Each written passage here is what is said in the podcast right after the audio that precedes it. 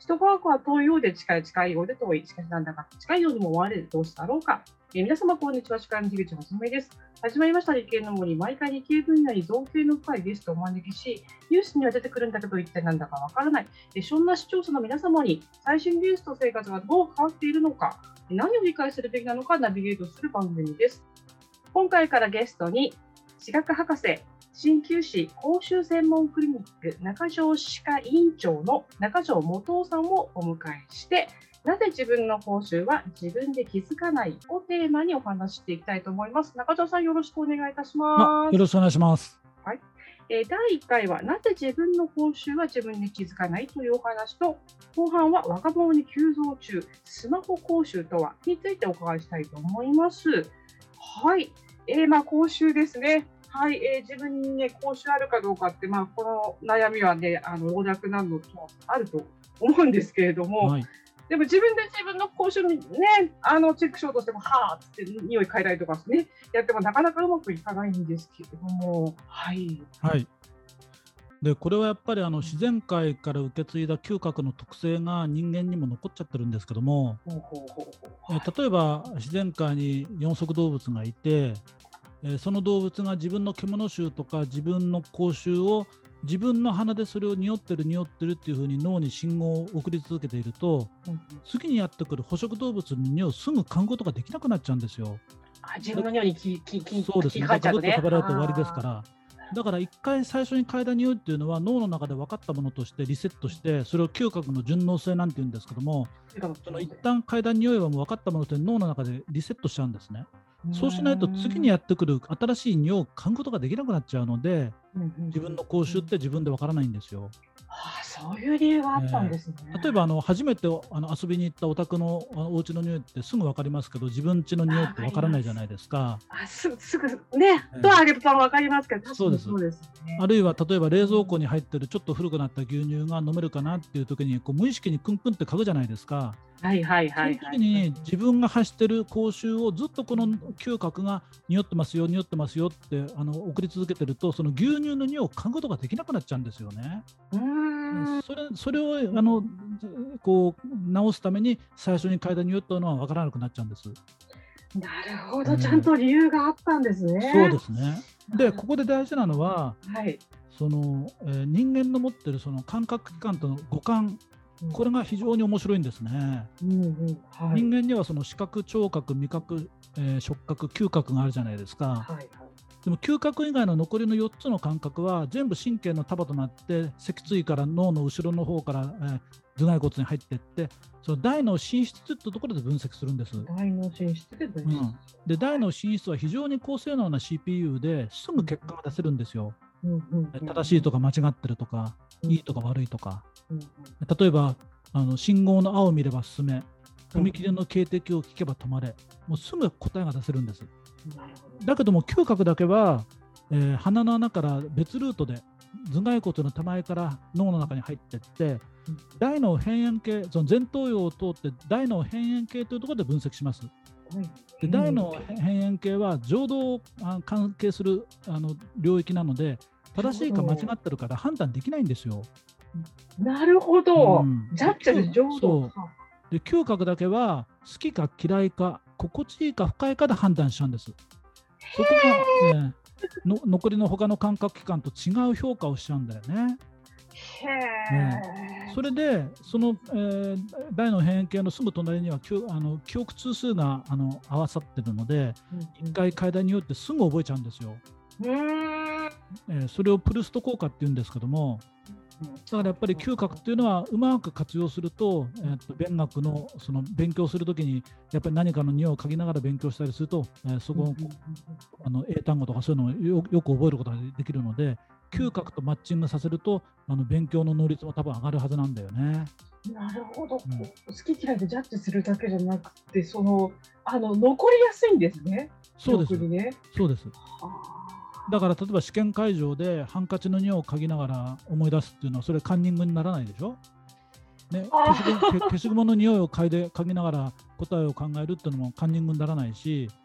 でもっともっとトレーニングするとその匂いを嗅がなくてもその匂いのを嗅いだ情報さえあの思い出せば一緒に紐づいて、その時に覚えた公式とか、えー英単語とかも出てくるようになるから、えートレーニングすればね匂いを嗅がなくてもそのイメージするだけで紐づいてどんどんどんどんその記憶通するとこから出てくるんででで出てくるんですよ。はうんあ。そのプルスト効果っていうのはそのマルセル・プルーストっていうのがあプルスト効果。はい。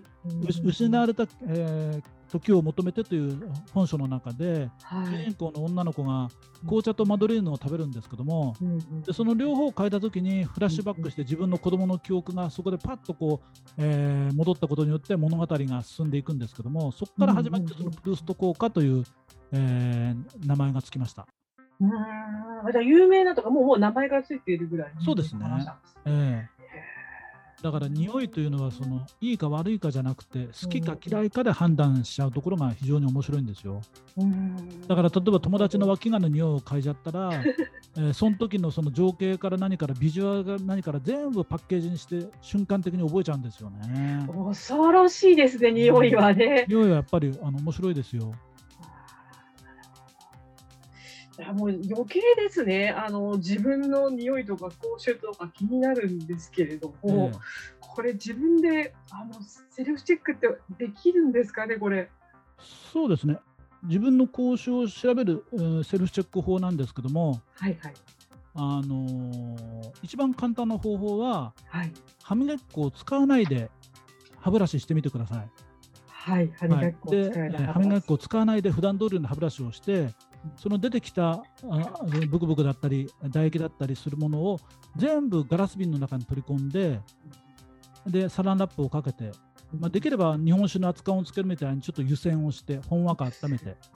はい一。晩置いてそのサランラップをパッと開けてクンクンと嗅げばそれがあなたの口臭なんですよ。いやー、そうなんですね。やりたくないような気もしますけど、そうなんうんですね。そうですね。でそこで大事なのは、はうっくせって思ったら、うっくせってとこで止めといた方がいいんです。で、うんその匂いを言語化してしまうと、先ほど申し上げたように、言語化した途端、覚えちゃいますから、一生涯その匂いはあなたの脳の中に刻み込まれますので、ずっと覚えちゃうことになるので、嗅いだら言語化しないでください。すごい難しいことをおっしゃいますね。ね、でそれが例えば、はあい。ー焦げたえー肉の匂いとか、ザリガニ臭とか、うんうんうん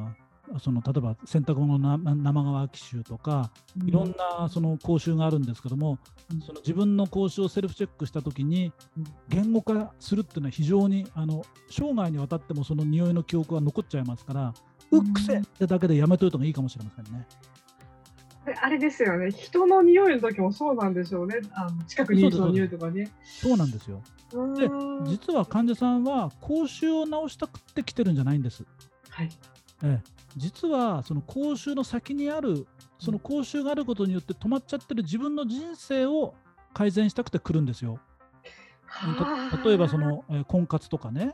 就職活動、ねうん、そう就職活動とか婚活とかあるいは、えー結婚とか進学とか、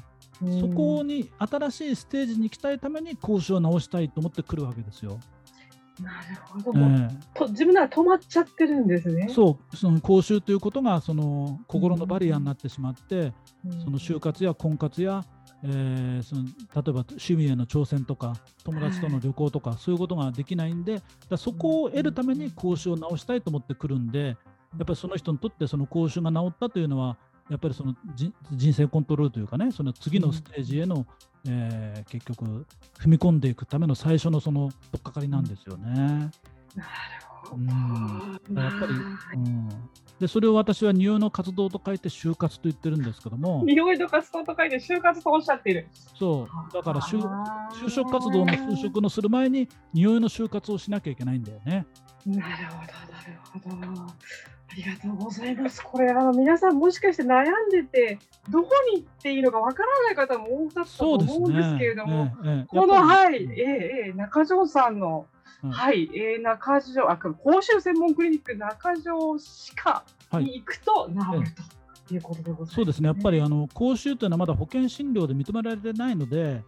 内科でも耳鼻科でも。も歯科でも、やっぱり保険点数としての割り振りがないので、やっぱりどこに行ったら直せるかなっていうところにやっぱこう患者さんはちょっとさまよっちゃうところがあるんですよね。やっぱり医療機関は点数が割り振ってない仕事したくないですから だってやっても点数取れないんですから。だから気のせいですよで終わっちゃうんですよね。うん。うん、それで人生変わっちゃうということで、でね、ぜひ中条さんのクリニックへどうぞということで、はい、CM の後もトークは続きます。た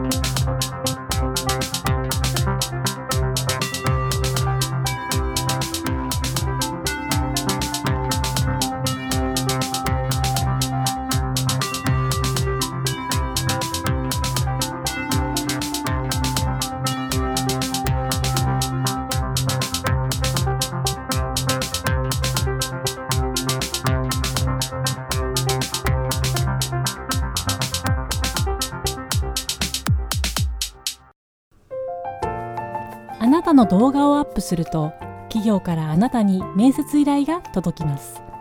逆指名型就活サイトスタートライン。TSE は鎌倉 FM を応援します。自治体公的機関様のデジタルトランスフォーメーション。小中学校のギガスクール構想の STEAM 教育導入をお手伝いいたします。新クライアント総合研究所は鎌倉 FM を応援しております。えそれではここから顧問のサイエンスライター、富山かなみさんをお待ちしたトークになります。富山さん、今回は中条さんにどんなお話を掘り下げて話していただきましょうか？はい、こんにちは。こんにちは。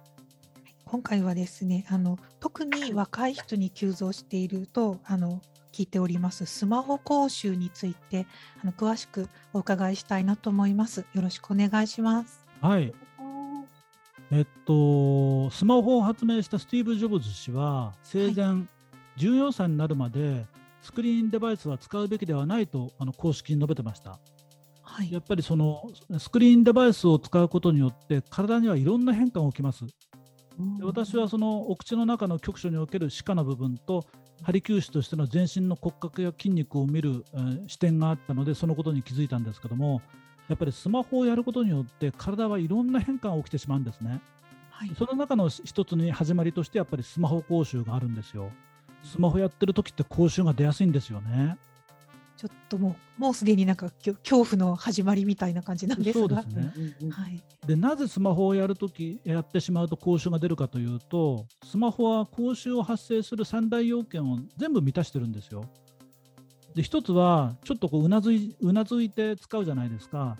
と顎を後ろに引くとこの唾液腺の唾液が出る出口のあのホースの管をくの字にして唾液の出が渋っちゃうんですよね。でもう一つはやっぱりそのゲームとか LINE とかそういったのに集中してあの画面をずっと見続けてると、はい、やっぱりその、えー、交感神経が優位になって唾液の出があの少なくなっちゃうんですよ。でもう一つはやっぱりスマホやってる時って誰ともこう会話をしないでしゃべくりをしないで顎の筋肉なんか動かないでずっとこう動かない状態が続くとやっぱり筋肉が動くことによって唾液ってあの分泌が始まりますから、はい、やっぱりそれによっても唾液ってあの出なくなっちゃうことによって唾液がないことによって口臭って出てくるんですよだからその無言無表情無動これがあのやることによってやっぱりスマホやってる時って口臭が出やすいんですよね。口の中の悪い環境をさあ作りたまえっていうスタンバイがスマホなんですね。まあ、そうですね。そうですでそれ以外にもよく言われているようにそのストレートネックその首があのこうまっすぐになっちゃうことによって肩こりが始まっちゃったりあるいはこう少し猫背になることによって胸郭が狭まって呼吸が浅くなっちゃったり横隔膜が動かなくなっちゃうことによって胃もたれや便秘になっちゃったりもうやっぱりいろんなこの体の不具合が出てくるんですよ。あるいはあのえー、女性の方だったら特に問題なんですけどこううなずくことによってこのほっぺたの筋肉が、えー、たるむことによってこう少しあの、えー、腹話術の人形さんみたいなあああいうこうほっぺたがちょっと垂れて微進行がねこの、えー、マリオネットラインというやつ、ね、そうそうあのほうれい線が出てくることによって、はい、やっぱりこううなずき姿勢をずっとやってるとこのほっぺたの筋肉もたるんできてやっぱりこう、えー、そういったこうブルドッグ願望になってっちゃうわけですよね。えっ、ー、とあれですねこううなずくというかうつむき続けるみたいな感じ、ね、そうそうそうそうそう。そう。ブルドッグ願望はあのブルドッグになりたいっていう意味ではなくて ブルドッグのような顔の様子になってしまうっていうそうです。で例えばあのバガモンドっていうあの宮本武蔵を、はい、あのモデルにしたあ漫画があったんですけども、ね、であの五輪書の中で、はいえー、お互いを少し上げるべしというふうに五輪書の中で宮本武蔵は教えをしてるんですよ。はい、やっぱりちょっと顎を上げるそのことによってあの剣術のパフォーマンスが上がるんだよっていうことを五輪書の中で述べてるんですよね。でバガモンドのあの表紙にも顎がこうグッと上がってる宮本武蔵の絵が第6巻か7巻で描かれてたんですけども、やっぱり顎っていうのは下げずに少しだけ上に上がってるっていうのがあの見返り美人日本画の見返り美人もあれちょっとだけ顎を上げてるんですよ。うん、うん、だからやっぱりその頭の自然な頭位というのはうなずくことじゃなくて少しだけあの顎をクイッと上げるのがあの自然な頭位なんですよね。そういう視線で見るとあの例えばあの、えー、プロ野球選手だったイチローあれもバッターボックスの中で少しだけ顎を上げてるんですあの人。あるいはソーシャルダンスであのこう、はい、ピッて決めポーズをした時ってやっぱりダンス、はい、あのソーシャルダンスをしてる時って顎上がってるでしょ？上がってますね。あるいはあの体操選手がぴったりこうくるくるくるってやってピタッとこう着地した時って最後に両手をこうググリコのあのねみたいに手をパッと上げた時に必ず顎って上がってるんですよ。はい、そうでないと着地できないんですよ。バランス的に。そうなんですか、うん、だから体操選手がピタッと着地した時って皆さん最後の決めポーズする時に顎上がってるでしょ、はい、だからやっぱりねスマホばっかりずっとやり続けてると違う骨格の生き物になってっちゃうんですね。便利で楽しいだけになんか恐ろしい道具ですね。はい。一つ違い聞いたんですけど、唾液の量が減るのが問題とかね、あのあの乾燥してあの唾液の質が悪くなるって、唾液ってそんなにあの大切な役割なんですか？そうですね。あの、じゃあ、ここで一つクイズを出してみたいと思うんですけども、はい、その唾液って何から作られてるでしょうか、えー、ペットボトルの水分でしょうか、飲食物からの栄養素でしょうか、えー、唾液って何から作られてるでしょう？富山さんが正解したことを覚えている、ね、はい、正解はこれ血液から作られてるんですね。血液なんですね、はい、唾液は血液から作られてるんですよ。えー、別名透明な血液と言われるぐらい血液の状態を反映するんです。だから貧血傾向の方は唾液の出も少なくなりますし、えー、ドロドロ血の方場合にはやっぱり唾液もなんとなくドロッとしてくるんですよ。で、ここで重要なのは、私、あのえっと、大学院の時に放射線科だったんですけども、えー、実はあの今、健康知識として、ドロドロ血ってことはよくあの歌われてるんですけども、はい、実はドロドロ血の前にドロドロ体液が関わってるんですよ。人間ってドロドロ体液になってからのドロドロ血なんです。で、最もドロドロ体液が集まるところ、それががん組織なんですね。そうなんですか。であの今あの、MRI の中で、えー、DWI っていう画像シークシークエンスがあって、人体の中のドロドロ体液が集まっているところを視覚化する撮影法があるんですけども、それで調べると、がん組織のところにドロドロ体液がいっぱい集まってるんですよ。それは何でかって言えば細胞が無限に増殖するわけですから細胞と細胞の隙間がなくなっていっちゃうんですから体液の流れるところがぎゅうぎゅう詰めになってあのラッシュアワーの、えー、電車の中みたいになっちゃうから体液の流れが悪くなるわけですよ。だから最もドロドロ血が集まるところががん組織なんですよね。だから唾液はさらさらさしとくっていうのが非常に重要なんですね。サラサラさせておくとあんまりがんにもなりにくい。まあまあまあ極論言ってしまえば、まあ、そういうことですよね。ドロドロ体液になるような生活習慣はやがてドロドロ血を生んで、ドロドロ血になることによって臓腑の血流の流れが悪くなり再生能力が悪くなってだんだんそういった細胞に変化していくわけでドロドロ血の前にドロドロ体液なんですよ。ああそんなに大事だったんですね。はい、そのシグナルサインのメッセージとして最初に現れてくるのが、えー、唾液なわけでその他に体液って言ったら例えばあの目やにとかねあるいは女性の方だったら織物とかそういうのはみんな通じ合ってますから、やっぱりその織物とかが粘ついてきたり、ドロドロしてきたりするっていうのは、やっぱりもう体の中は、その私の変化に気づいてっていうそのシグナルサインが常にメッセージとして届いてるわけですよ。うんでもこのメールは着信音は鳴らないんです。だから聞き耳を立てるしかないんですよ。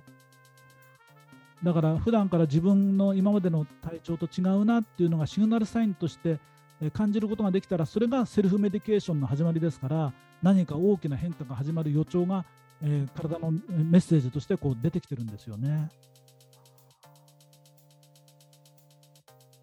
であのね体の不調えこれきっと体はいろんなサインを出しているんだけれども着信音が鳴らないメールっていう言葉がすごいこうあ忘れちゃいけないなと思いました。ありがとうございます。ありがとうございます。その言葉ね実はね、今の、ね、出版するところにも入ってるんですよ。あら、どこまで喋っていいのかしら。いいですそのくらいなら全然大丈夫です。はい、ありがとうございました。は今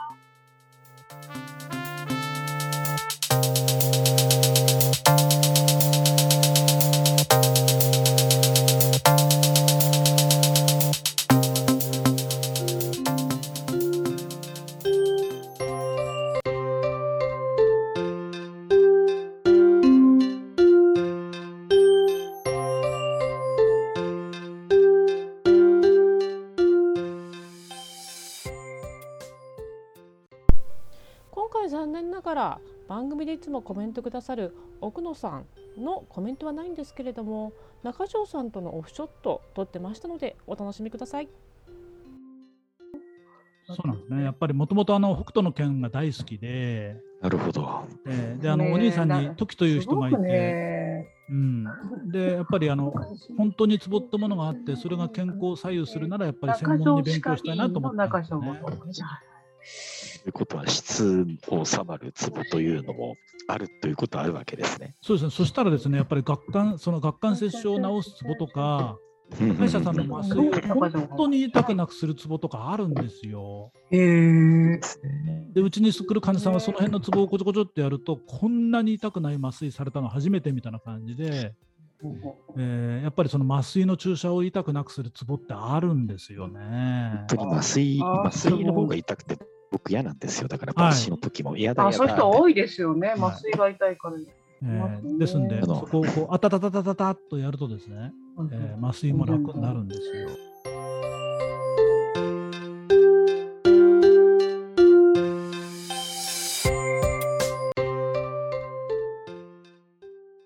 ここでイベントのご紹介です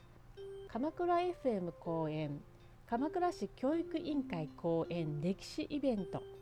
もし現代鎌倉時代の落ち武者をあなたが拾ったらトークショーと朗読劇をお届けいたします。もし現代鎌倉時代の落ち武者を拾ったらという突飛なテーマにふさわしいゲスト2人をお呼びいたしました。まずお一人国立大学法人電気通信大学大学院情報理工学研究科教授の佐藤健一様。今回は鎌倉時代の理学史まで踏み込んで朗読劇の背景を語っていただけます。他の歴史講座ではなかなか知り得ない知識を得る機会です。そして朗読劇では俳優の柿丸道恵さんをお迎えして柿丸道恵さんになんと鎌倉時代の落ち武者を演じていただきます。はいこちらの方。場所は上知寺北鎌倉駅から徒歩7分となります。入場料は2000円。こちら鎌倉市教育委員会の講演がついたということで小中学生は入場無料としております。こちら北鎌倉アジサイの綺麗な時期でもございますので例えば明月院などお寄りになった後長知寺の方に来てトークショーと朗読劇を楽しむというのもなかなか良いコースなのではないかなと思います。ぜひどうぞ。